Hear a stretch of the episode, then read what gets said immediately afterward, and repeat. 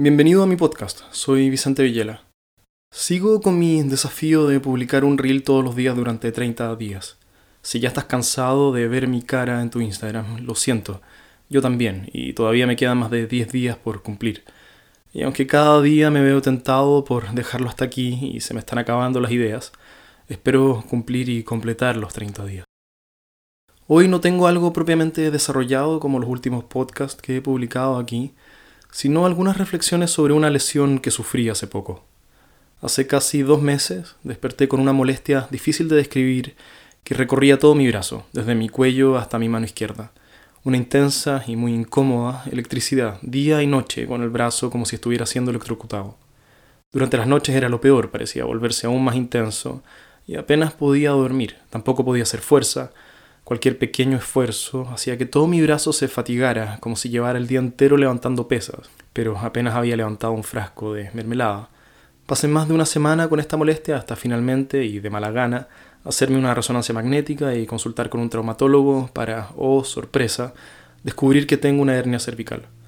Según las imágenes, la raíz de mi nervio estaba comprometida, lo que podría haber significado una operación, pero después de algunas pruebas, el traumatólogo concluyó que con medicamento y kinesiología, y sin forzar mi cuello y brazo, podría volver a la normalidad en algunos meses.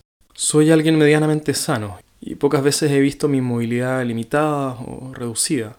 Las primeras dos semanas desde que desperté con el dolor fueron las peores. No podía tomar a mis hijas en brazos, ni cargar la maleta del auto, ni dormir de lado, ni de estómago, ni hacer nada de lo que usualmente hago con mi brazo izquierdo. Han pasado ya dos meses y aunque no estoy 100%, ya casi no siento irradiación en el brazo y puedo dormir de lado. Pero todavía no puedo hacer todo lo que me gustaría. Toda esta experiencia, además de un dolor de cabeza, ha sido también interesante, o al menos he tratado de verla así. Me ha hecho valorar un cuerpo funcional que responde cuando le exijo, quizás no para correr una maratón, pero para hacer sin problemas prácticamente todo lo que hago en un día normal. Cosas triviales, como poder usar tus brazos para abrir un frasco de mermelada, después de no poder hacerlo por algún tiempo, se vuelve algo tan preciado. Análogo a cuando después de una semana resfriado, finalmente despiertas con la nariz despejada y sin dolor de cabeza, despiertas con otro ánimo, incluso el mundo parece sonreírte, y valoras, por el más mínimo tiempo, no estar resfriado. Pero si eres como yo, esta repentina gratitud por sentirte bien, es olvidada casi de inmediato y vuelves a dar por sentada tu salud y te descuidas y poco tiempo después te vuelves a resfriar. Describir todo este episodio aquí de mi hernia es parte de mi intento porque no me pase esto mismo, este casi inmediato olvido del malestar una vez que ya no está, y de todo el trabajo que significó curarlo, para no tirar todas las horas de kinesiología a la basura, forzando mi cuello y tener que operarme la hernia en un mes más. Si tu cuerpo funciona, cuídalo, no hay garantías, por supuesto, puedes salir de tu calle y ser atropellado, pero hay una parte de la historia que la controlas tú. Siempre puedes mirar a ambos lados de la calle antes de cruzarla. No es necesario ser exageradamente meloso aquí, pero una pequeña cuota de gratitud por lo que puedes hacer hoy puede motivarte a darle el cuidado a tu cuerpo que te permita seguir haciéndolo mañana. Además de esto, hay otra dimensión que esta experiencia ha iluminado para mí. La sala donde trabaja mi kinesiólogo es un espacio abierto donde entre 15 y 20 personas son atendidas simultáneamente. No conozco la historia de ninguna de las otras personas que también se atendían ahí.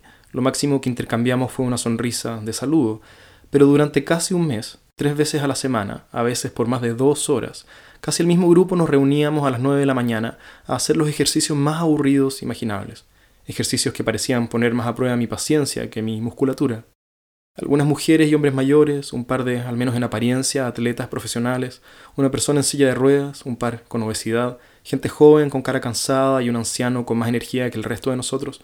Aunque un misterio para mí, cada uno de ellos de algo se recuperaba, alguna lesión o discapacidad o enfermedad.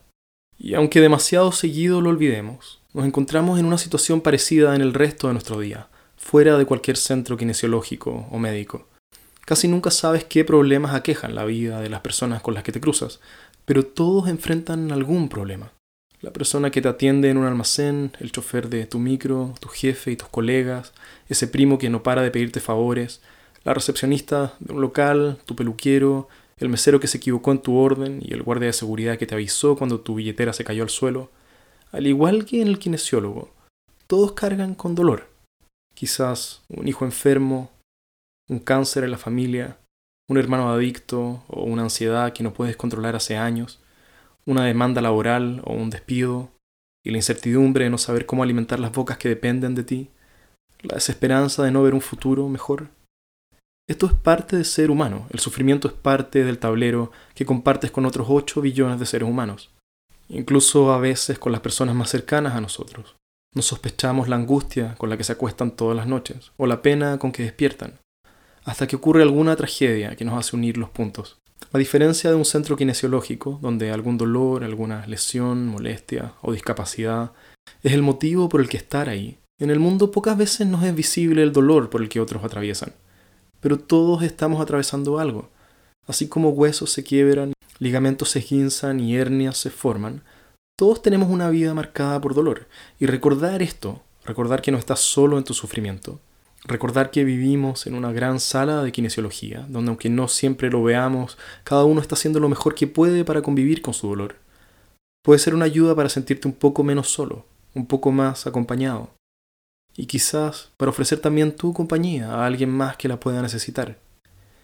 Y de nuevo, esto no requiere de nada exageradamente meloso ni dramático, pero en un mundo que parece ser cada vez más frío y cínico, Recordar que todos sufrimos puede hacernos ser, con la siguiente persona que tratemos, en la calle, en un servicio o donde sea, un poco más atentos, un poco más pacientes, un poco más presentes y amables y considerados.